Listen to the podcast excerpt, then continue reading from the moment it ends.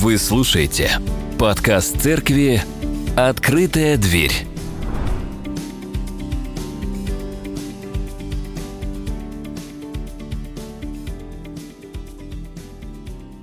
Сегодня у нас праздник жатвы. И об этом мы будем с вами говорить. Именно к этому поводу приготовлена проповедь. И называется она «Справляй праздник жатвы». Давайте мы об этом более детально порассуждаем. И каждый год будем с весельем праздновать этот день. Но вижу ваши лица сосредоточенные, напряженные. Все нормально со мной?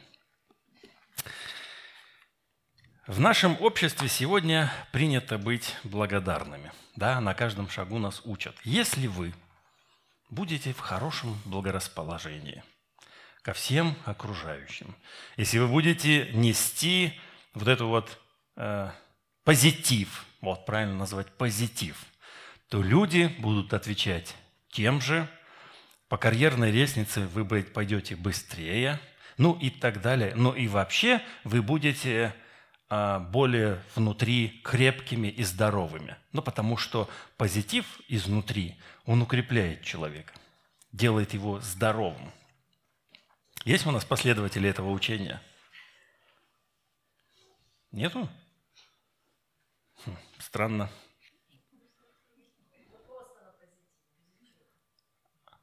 Понятно.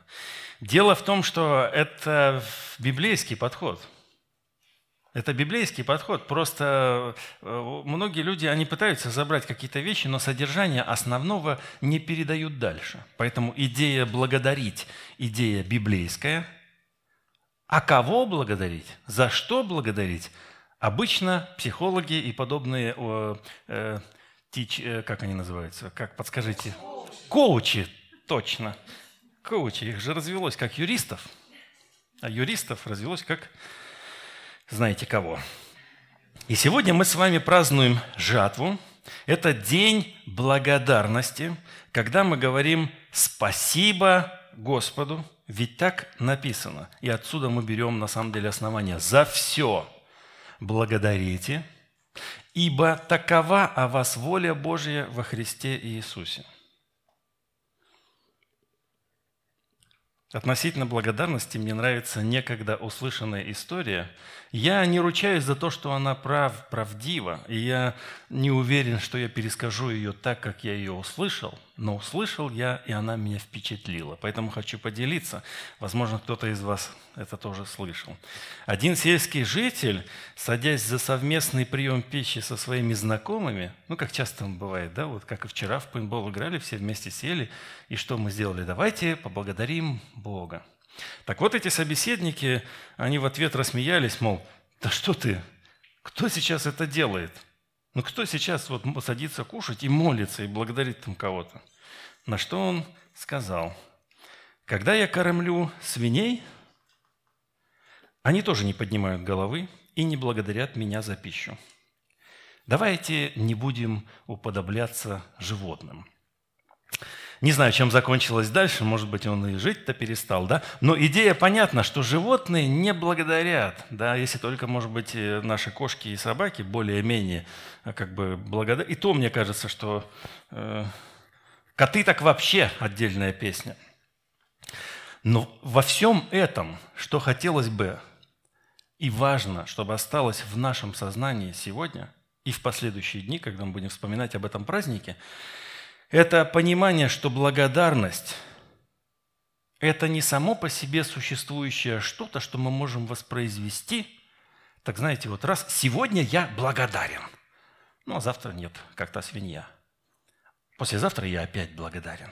Благодарность – это часть божественного цикла, в который мы помещены. Человек и Бог – действующие лица этого действия. В ответственности человека правильно понимать то, что с ним происходит. Со стороны Бога – милость и спасительная благодать.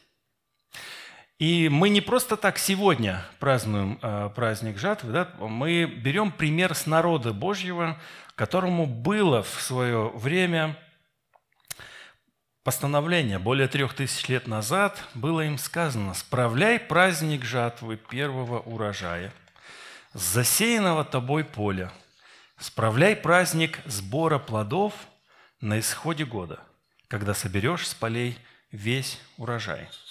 Вот мы с вами часто встречаем и слышим вот эту вот идею, что Израиль – это земля, обетованная земля молока и меда – и если кто-то читал одну из книг э, Ветхого Завета, книгу Иисуса Навина, да, если вы помните, то пошли 12 разведчиков от каждого колена израильского, пошли в эту землю палестинскую, взяли оттуда плодов огромные такие вот виноградные кисти. Вот сейчас мы видим здесь у нас маленькие такие кисточки, да, а они взяли вот такие огромные, так что по два человека вот несли их. То есть настолько плодородное было. И еще много чего они принесли, показав, что смотрите, какая земля, тут много чего есть. И интересный момент, что все это, все это, вернее, Бог поместил их в такое место, если вы примерно в общей картине, если представите, да, то вы знаете, где Египет находится, он снизу, да, вот Африка, Африка. И сверху находится вот это междуречие, Месопотамия, которую называют. Там сейчас Турция есть, там есть Ирак, Иран, вот эти вот вещи. Да? А посередине находится эта Палестина, где по, по, по сей день идут всякие стычки, борьба. И вот получается, что здесь огромные государства. Египет – кто был в Египте, знаете, они там сколько тысяч лет назад еще до этого формировали большое, ну, очень крепкое государство. Им там было хорошо, поэтому даже Бог, когда говорит, ты как крокодил в речке лежишь, уже толстый такой, и потому что тебя никто не беспокоит, никто тебя не переворачивает. Это иллюстрация Египта. То есть он такой хороший, сил у него много всего. Сверху постоянно кто-то, то Ассирия э, возникает, Вавилон, Ниневия и так далее. Да? То есть а вот здесь были э, евреи, жили, израильтяне, да, и постоянно войско пошло на север, войско с севера пошло вниз. И постоянно кто-то ходит, постоянно кто-то тобой пользуется. Но это бы еще не все. А дело в том, что сильно все зависит от наличия того, будут ли продажи. Вы меня поняли, нет? Не поняли, да? Ну, то есть, когда ты работаешь, ты понимаешь, что все твои вещи, вот кто чем занимается, вы же не сможете заработать, если не будет продажи. Если не будет этой новой крови. Так вот, в тот момент, если бы не пошел дождь, то не будет ничего. Земля будет, наоборот, очень сухая и даже, скажем так, вредная. Да? Поэтому получается, что они были помещены в такое место, где, где они были очень зависимы от Бога. И давайте почитаем об этом.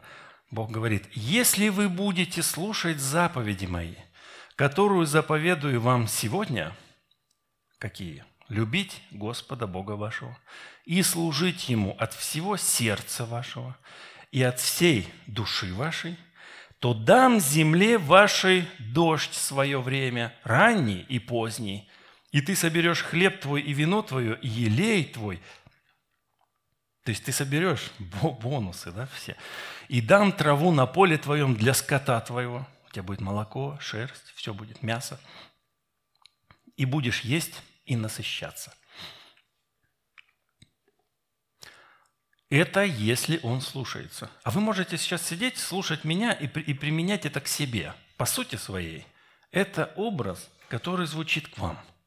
Вы помещены в точно в такое же сложное пространство – где ваше состояние внутреннего человека и внешнего, как и физически, сильно зависит от того, насколько вы верны Господу, насколько вы верно служите Ему, ваше сердце Ему предано.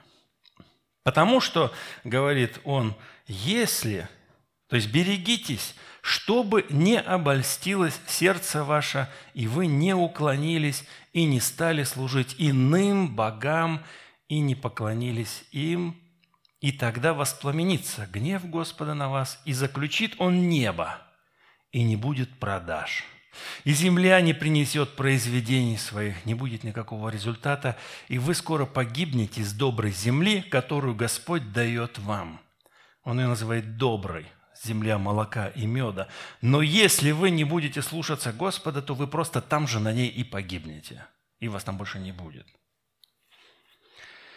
Евреи так должны были жить в земле обетованной, слушать заповеди, применительно к сегодняшнему дню, читать Слово, слышать Слово, любить Господа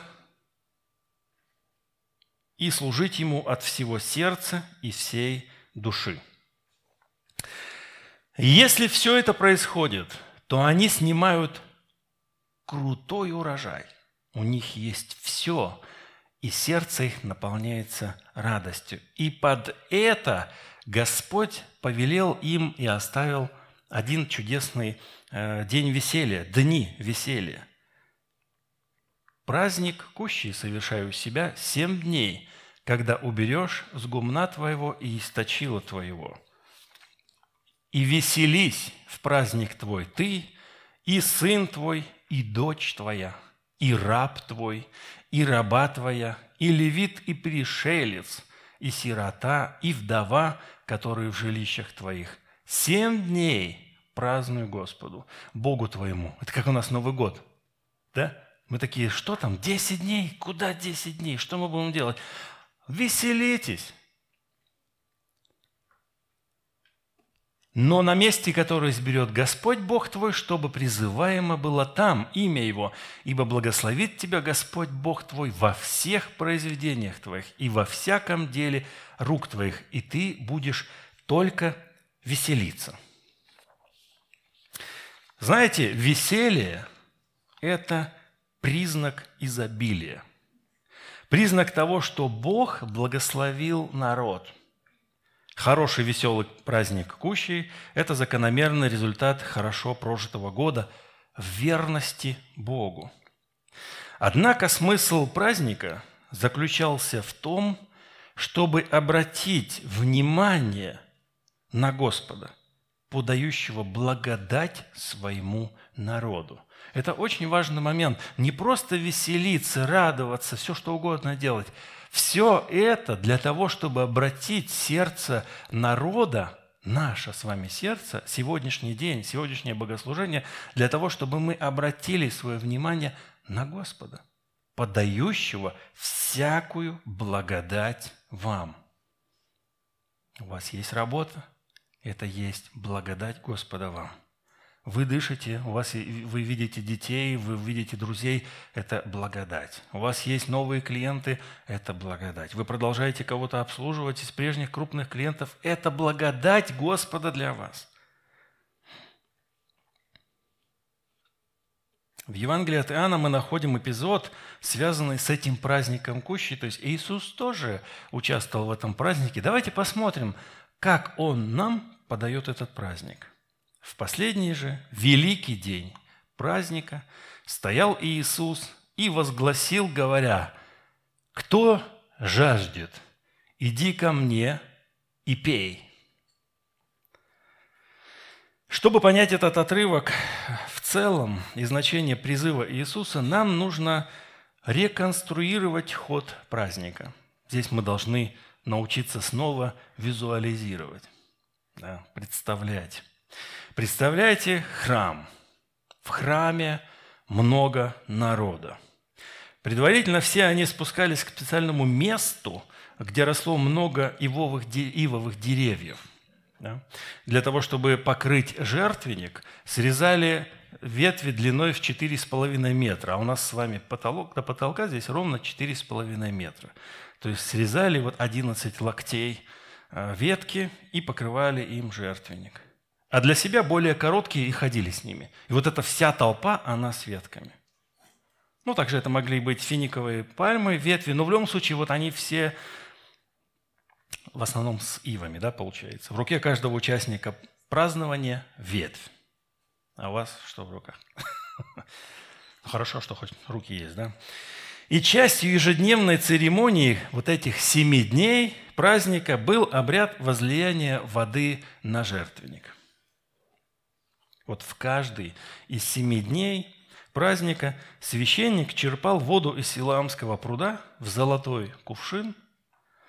Немного там было воды в этом кувшине, и под радостный звук трубы, процессии со всем этим народом приносил кувшин с водой в храм. Там эта вода переливалась в чашу рядом с жертвенником, и из этой чаши были как бы два таких носика. И вот из этих носиков она стекала уже на жертвенник, а оттуда в глубокий колодец уже под жертвенником. Эти символические церемонии совершались в знак благодарности Богу за Его милость, потому что Он давал воду в прошлом. И здесь, конечно же, вспоминается элемент, когда а, Моисей извлек воду, помните, в пустыне из скалы.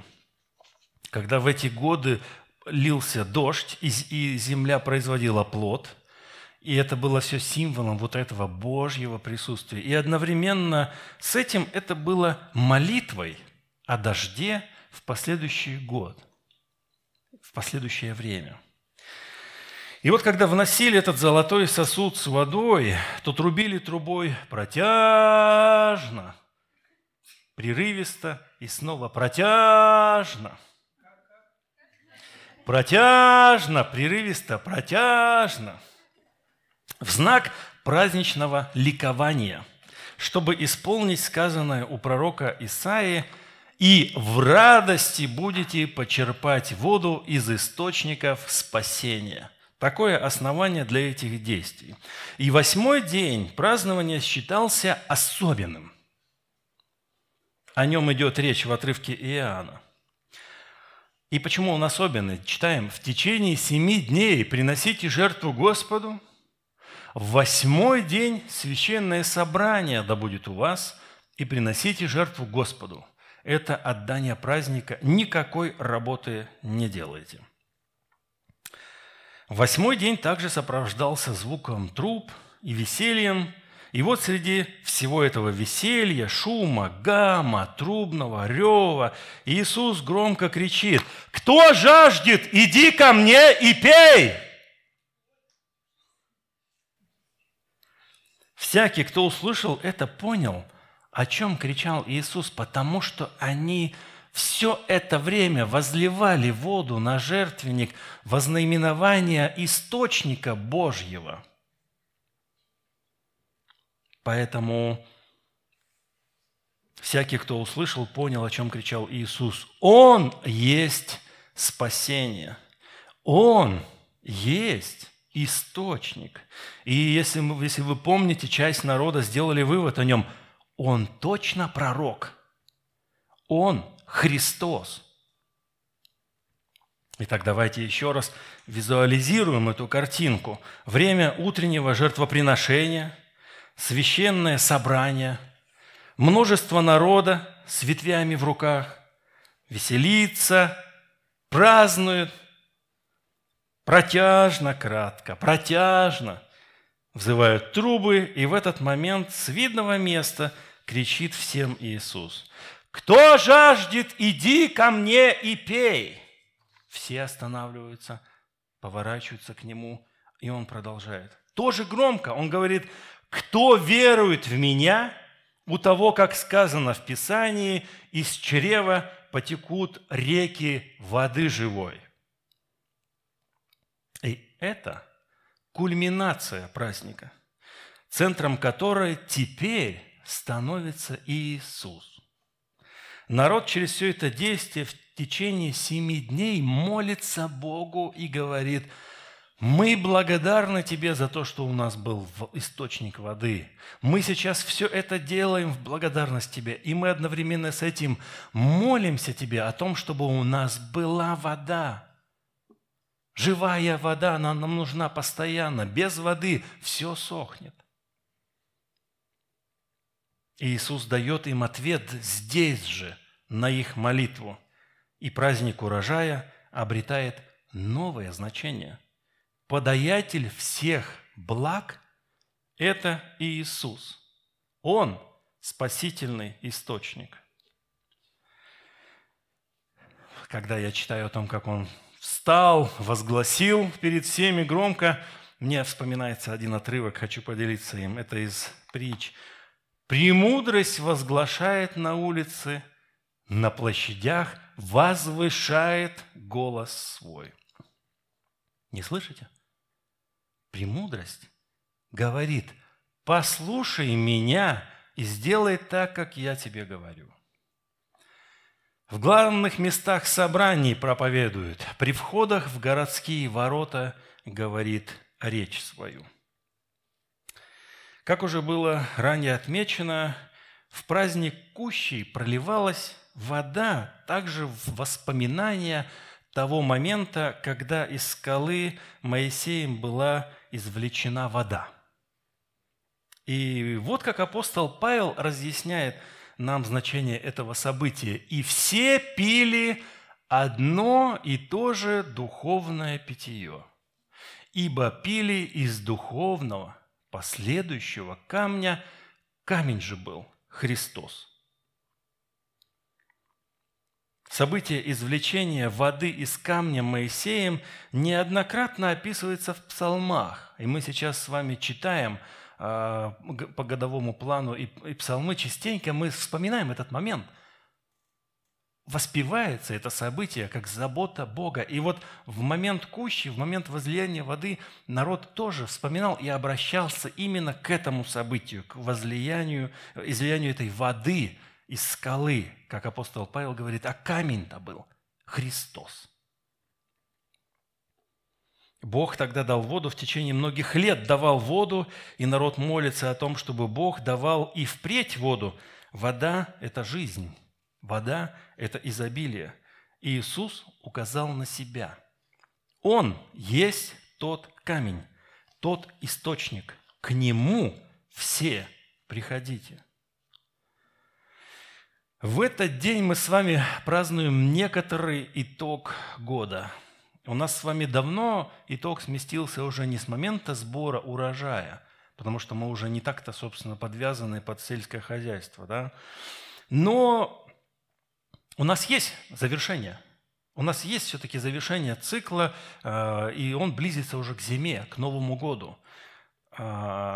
Потому что для кого-то часть и бонусов э, основных да, падает под конец года, а у кого-то даже уже к весне, когда все годовые результаты очевидны. Да?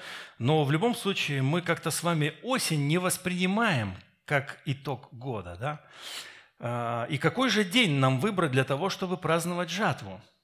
Я вам скажу, почему мы празднуем а, сегодня. Потому что Традиционно евангельские христиане и церкви выбрали последнее воскресенье сентября для того, чтобы праздновать жатву. Вот именно возвращаясь к этому событию, которое было, вот которое мы сейчас с вами читали, э, и вот мы с вами из этого же числа. Сегодня хороший день, это просто хороший день, традиционно в конце года, почти в конце года, чтобы отпраздновать нашу возможность получать благо из этого чудного источника – Одновременно этот день является приглашением для всех тех, кто еще не знаком с Иисусом. Приходи к Нему и обрети вечный источник жизни. Если мы с вами обратим внимание на вторую фразу Иисуса в этот кульминационный момент – то прочитаем. «Кто верует в Меня, у того, как сказано в Писании, из чрева потекут реки воды живой». Если мы это внимательно читаем, то понимаем, что Иисус сразу же закладывает прочное основание для нашего служения близким. Когда мы приходим к Иисусу и пьем из Него жизнь, то и сами становимся источниками Его жизни для других. И вот мы не должны упускать этот важный момент из виду. Очень важный момент служения другим. В связи с этим упоминание Иисусом жатвы в ином контексте становится более понятным. Одновременно с этим жатва – это сбор человеческих душ для Бога – Давайте об этом прочитаем. Из Евангелия. «После сего избрал Господь и других семьдесят учеников и послал их по два пред лицом своим во всякий город и место, куда сам хотел идти. И сказал им, жатвы много, а делателей мало. Итак, молите Господина жатвы, чтобы выслал делателей на жатву свою». Вот эти 70 человек, они должны были возвещать Царство Божие. Чтобы понять этот отрывок, мы должны немножко шире его рассмотреть, посмотреть в его контекст.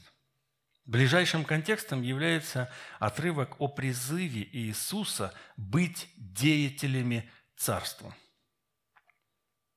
Мы должны его прочитать. «Случилось, что когда они были в пути, некто сказал ему, «Господи, я пойду за тобой, куда бы ты ни пошел».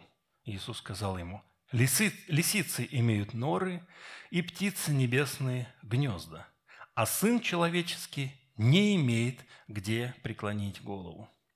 А другому сказал, «Следуй за мною». Тот сказал, «Господи, позволь мне прежде пойти и похоронить отца моего». Но Иисус сказал ему, «Предоставь мертвым погребать своих мертвецов, а ты иди, благовествуй Царствие Божие». Еще другой сказал, «Я пойду за тобой, Господи, но прежде позволь мне проститься с домашними моими». Но Иисус сказал ему, «Никто, возложивший руку свою на плуг и озирающийся назад, не благонадежен для Царствия Божия». Настоящий делатель – это тот, кто готов быть благовестником Царствия Божьего во всяких обстоятельствах. Это совсем не то, что мы часто можем услышать с вами. А что мы слышим? У меня сейчас такой период в жизни, поэтому я должен пожить немножко для себя. Я строю дом. Я зарабатываю на квартиру,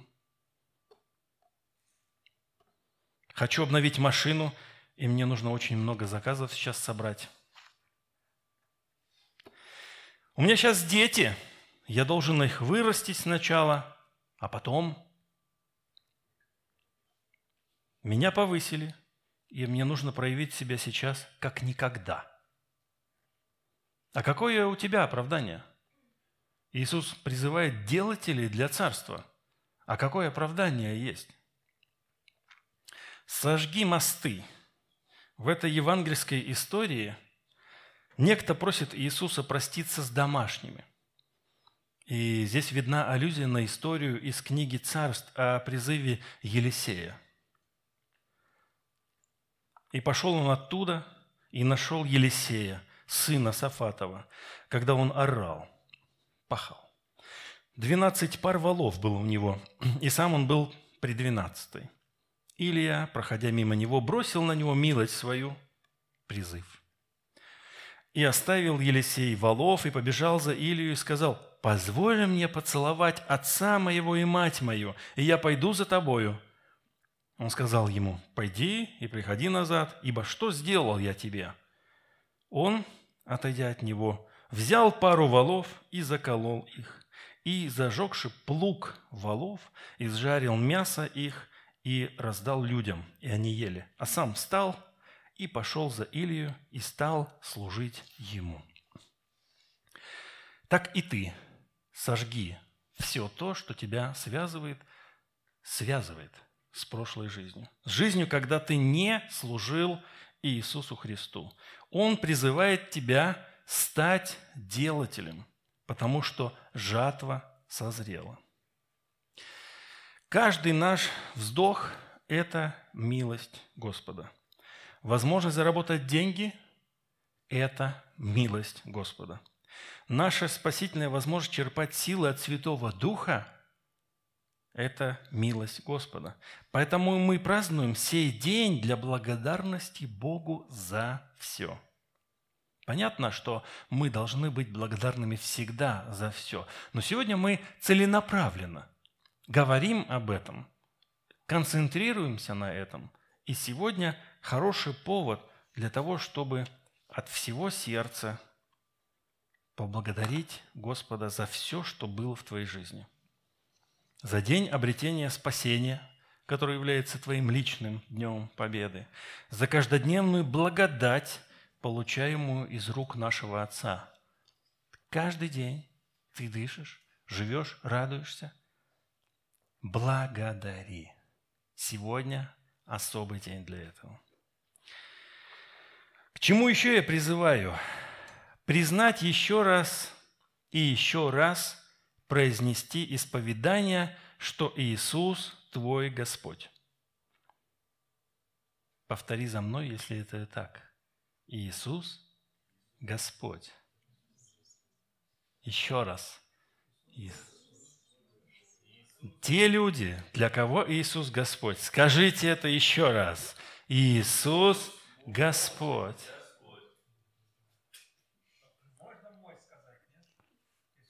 Иисус мой Господь и мой Господь.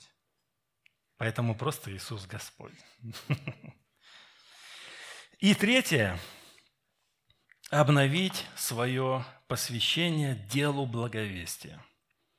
Как мы с вами прочитали, праздник э, конца года, праздник вот это кущий, когда народ веселился, радовался, Иисус сказал, вот я, вот, вот на самом деле настоящий источник того, чего вы просили и что вы сейчас получаете. Поэтому приходите ко мне и пейте из моего источника.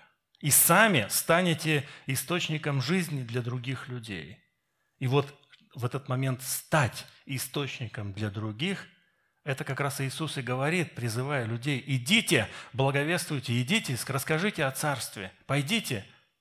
И в этот момент, в этот момент, мы когда-то говорили это уже, нужно обновиться, потому что мы забылись, мы осуетились, мы хотим жить хорошо – мы хотим, чтобы нас никто не беспокоил, никто не тревожил. Мы хотим много денег, мир, покой, здоровье. Ну, иногда по воскресеньям ходить в церковь. Но надо обновить посвящение, чтобы жизнь с Богом во всех ее проявлениях была сердцевиной твоей жизни. Итак, благодари сегодня, исповедуй, что Иисус Господь, не стесняйся, не бойся – и обнови, и обновляй. Воскресенье – это каждое воскресенье ты обновляешь свои взаимоотношения с Богом. Теперь мы можем молиться. Я буду молиться, и после этого мы будем петь снова. Вот вы можете во всех этих словах, которые будете говорить Господу сейчас, говорить благодарность. Кто нуждается особым образом в обновлении и в исповедании, делайте это здесь и сейчас – Давайте молиться. Отец Небесный, спасибо, что Ты послал Сына Своего для того, чтобы мы могли обрести через Его смерть и воскресение искупление наших грехов и вход в Твое Царство. Иисус есть источник всякой благодати для нашей жизни. И поэтому мы собираемся здесь в собрании святых для того, чтобы почтить имя Иисуса – мы хотим провозгласить все вместе, и поэтому и поем об этом, и говорим, и молимся, и возглашаем, что Иисус есть Господь. И мы принимаем Его верой, принимаем Его а, призыв, и получая эту благодать и жизнь, мы побуждаемы Духом Твоим Святым отдавать ближним нашим любовь, заботу, Твое Слово, Твое откровение. Дай нам мудрости для этого, Отец Небесный.